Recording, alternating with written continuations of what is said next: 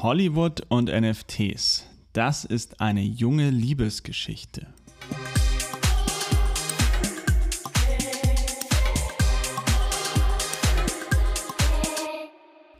Hallo und herzlich willkommen zum Bernhard Neumann Podcast. Hier bekommt ihr wie immer Insights, Einschätzungen und Wissen rund um die Themen NFTs, Web3 und Krypto. Ja, wie eingangs erwähnt, heute sprechen wir darüber, wie die Entertainment-Industrie, allen voran Hollywood, NFTs bereits mit Nachdruck adaptiert. Je nachdem, wie stark ihr euch mit dem Thema bereits auseinandergesetzt habt, ähm, ist das jetzt, äh, ja, hört ihr das zum ersten Mal. Ich muss sagen, selbst für, für mich, der jeden Tag im, im NFT-Space unterwegs ist, war mir das Ausmaß noch nicht ganz bewusst. Ähm, vielleicht die Backstory dazu. Ich war vor äh, zwei, drei Wochen war ich in Minneapolis in den USA auf der VCon. Das ist eine der größten NFT- und Web3-Konferenzen der Welt. Und da waren unglaublich viele Leute aus, aus Film, Fernsehen, Hollywood, Künstler, Künstlerinnen, MusikerInnen und ja, da ist es mir erstmal wirklich bewusst geworden, wie, mit wie viel Nachdruck auch wirklich hier NFTs aufgenommen werden, umgesetzt werden, Projekte gestartet werden, Plattformen gegründet werden. Ja, ich, ich glaube, vielleicht, vielleicht nenne ich einfach noch ein paar Namen, einfach, dass ihr das auch von der Größenordnung schon einordnen könnt. Also wir haben Justin Bieber, der auch schon an einer NFT-Kollektion beteiligt ist. Johnny Depp, Snoop Dogg, Reese Witherspoon, Anthony Hopkins, e-, Eva Longoria, Mila Kunis, Eminem, Sean Mendes, also diese Leute, die teilweise wirklich hunderte Millionen ähm, Follower auf Instagram auch haben und, und anderen Plattformen, die nehmen sich dieser Technologie an, die bringen die voran. Äh, wir haben einen einen Film mit Anthony Hopkins, der als NFT rausgebracht wurde. Ähm, ehrlich gesagt bin ich ganz sicher, ob das nicht ein bisschen sinnfrei ist, aber das ist ein anderes Thema. Sprich, Hollywood experimentiert mit dem Medium und ich glaube, für uns ist es spannend zu verstehen, warum denn. Und äh, darauf möchte ich jetzt kurz eingehen.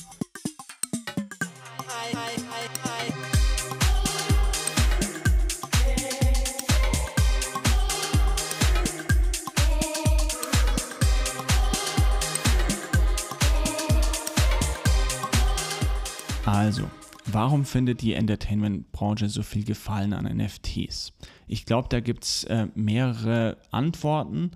Zum einen, ähm, aus meiner Sicht, ist, ist das Modell vom Web 3 sehr viel geeigneter für Kunst, für, für Musik, für, für all diese Künste. Sprich, wir haben jetzt die Möglichkeit, digitales Eigentum zu schaffen in Form von NFTs auf der Blockchain und zusätzlich haben wir auch eine oder im, im gleichen Zuge können wir damit auch digitale Knappheit schaffen, was natürlich für Kunstwerke ähm, im Speziellen oder Fotos oder e egal was äh, besonders relevant ist. Das war vorher nicht möglich im, im Web 2 weil wir hier ähm, zentrale Datenbanken hatten, die nicht allgemein einsehbar sind.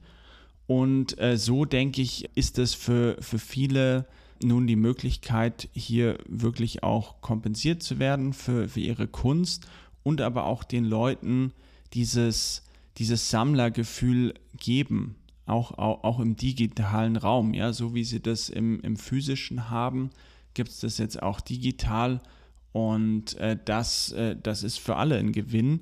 Und so, so kommt es auch, dass, ähm, dass einige KünstlerInnen da, da sehr viele Vorteile sehen. Ein weiterer Vorteil ist die direkte Interaktion mit den, mit den Fans. Also sprich, man kann durch, durch NFTs und Web3 ähm, braucht man nicht mehr wirklich den, den Mittelsmann und so, so kann man äh, direkt interagieren und hat auch die, die, die wirtschaftlichen äh, Incentivierungen direkt. Also sprich, es geht nicht mehr, wenn wir im Web 2 Spotify hören, dann hören wir Spotify zahlen äh, 9,99 Euro pro Monat und ein ganz kleiner Teil wird dann irgendwie an, an die Künstlerin ausgeschüttet.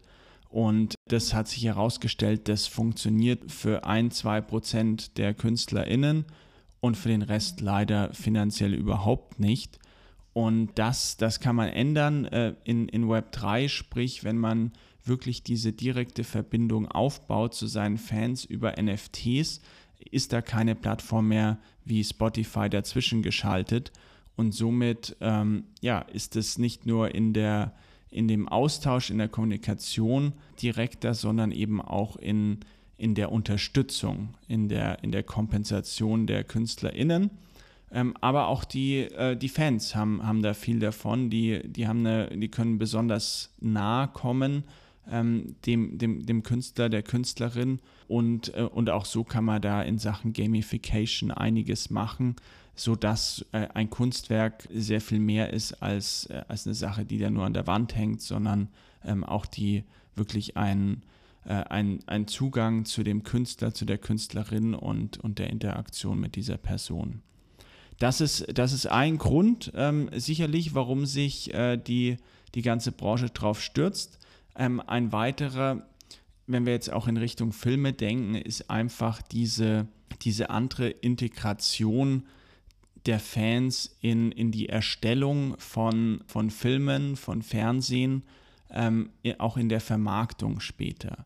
Ähm, es gibt äh, bereits jetzt einige Projekte, die sich durch NFTs finanzieren. Also sprich, ähm, der Regisseur in dem Fall verkauft vorab die Vision. Er sagt, hey, ich will diesen, diesen Film hier machen und äh, ich verkaufe euch jetzt NFTs, die beteiligen euch an dem Film, die geben euch besonderen Zugang, die geben euch Rechte mitzubestimmen, in, in welche Richtung sich das Drehbuch entwickelt und so weiter und so fort. Sprich, man holt sehr früh die Leute in die Story mit rein.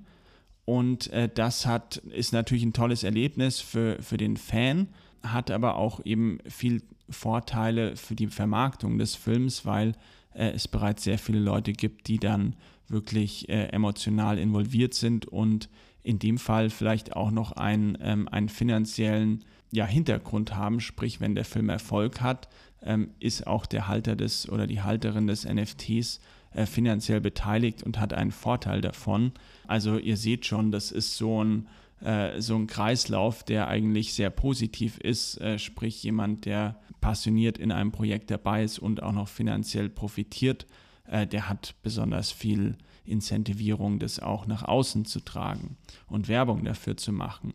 Und das ist ja auch so allgemein der Gedanke vom Web 3, also den, den ich so toll finde. Sprich, das Web 3 schafft es, so wie wir in den ersten Zügen sehen, dass äh, die, die Incentivierung für, für die Teilnehmer in einem Netzwerk, ähm, für ein Produkt, ähm, dass, die, dass die besser ist. Ja? Im, Im Web 2 haben wir äh, große Firmen wie Facebook, äh, verdienen sehr, sehr viele Milliarden äh, die NutzerInnen äh, bekommen 0 Cent. Ähm, also obwohl sie auch sehr viel Wert für das Netzwerk beitragen. Und im Web 3 ist es so, dass ähm, auch durch Modelle, wie ich es gerade mit dem Film äh, besprochen habe, dass äh, die Leute sehr viel früher in die Projekte reinkommen, rein investieren können und, und sehr früh zu EigentümerInnen, also Teilbeteiligten an diesen äh, Projekten werden. Und das macht einen ganz großen Unterschied, nicht nur wie die Leute natürlich äh, den Bezug zu diesem Projekt aufbauen, aber äh, dass sie einfach auch einen Teil davon besitzen. Während jetzt, wenn wir das Beispiel nochmal Facebook nehmen, also Web 3, wir, wir launchen einen Film, wir, wir sammeln vielleicht hier Geld ein, aber wir beteiligen die Leute von Anfang an. Im Web 2, ja, wenn wir, wenn wir das Beispiel Facebook nehmen, man konnte nicht in, die, in, in Facebook von Anfang an irgendwie als, als jemand wie du und ich investieren, sondern das geht erst durch einige Runden von VCs ähm, und, und Geldgebern und dann irgendwann gibt es einen Public Offering und dann kann man die Aktie kaufen. Ja, der meiste Wert ist hier schon abgeschöpft äh, an der Stelle. Und äh, das ist eben im Web 3 anders und kann wirklich auch so die, die Gesellschaftsstrukturen ein bisschen verändern, was, was für mich faszinierend ist. Da würde ich gerne in einem separaten Podcast nochmal äh, speziell drauf eingehen. Jetzt bin ich ein bisschen vom Thema abgekommen, aber ihr versteht schon, äh, glaube ich, warum das Web 3 so sehr attraktiv äh, für die Entertainment-Industrie ist, weil es einfach ähm, die Möglichkeit hat, die Leute sehr früh mitzunehmen, sie anders einzubinden. Ich äh, gebe immer das Beispiel, man stelle sich vor, man besitzt irgendwie ein Tausendstel von der Star Wars-Figur Meister Yoda. Ja, also viele, in, inklusive mir, sind, sind großer Fan davon und äh, wenn ich mir jetzt vorstelle, ich würde da einen Teil besitzen, auch an der Vermarktung beteiligt sein ähm, und würde dann diesen Charakter äh, im, im Film und Fernsehen sehen ähm, und vielleicht irgendwie sogar mitbestimmen, wo er wieder auftaucht oder was auch immer, das ist natürlich äh, Next Level Fan Engagement mithilfe von NFTs, die das seriell machen, die das sehr echt machen, die das handelbar machen, die das plattformunabhängig machen. Und somit gibt es äh, für die Entertainment-Branche hier viele Ansatzpunkte, NFTs zu adaptieren und äh, damit zu experimentieren. Wir sind auf jeden Fall in dieser Phase, wo noch experimentiert wird. Äh, zum Beispiel dieser Film von Anthony Hopkins. In der Entstehung verstehe ich, dass man mit NFTs arbeitet, um die Leute zu binden wenn er dann rauskommt, ich weiß nicht, ob das ein NFT sein muss. Aber das gehört dazu bei neuen Technologien, ja, die auszutesten, hier zu schauen, was macht Sinn, was nicht. Da werden Fehler gemacht, da werden neue Sachen entdeckt und das war bei keiner anderen Technologie anders. Und deswegen ja, wünscht man sich manchmal als jemand, der, der da drin ist und, und vielleicht Sachen mit aufbaut, äh, dass da ein bisschen mehr ja, äh, Ver Vergebung auch mit dabei ist. Äh, das war beim Internet nicht anders. Das war bei jeder, bei Flugzeugen, bei jeder neuen Technologie ist es am Anfang so, dass man ausprobiert, dass Sachen nicht funktionieren, dass Sachen unsinnig sind und äh, dann werden aber Lösungen gefunden. In dem Sinne, vielen Dank fürs Zuhören. Ich hoffe, ihr habt ein bisschen was mitgenommen. wenn euch der Podcast gefallen hat, gerne bewerten, gerne irgendwo liken und äh, dann freue ich mich sehr, wenn wir uns nächste Woche wieder hören. Bis dann.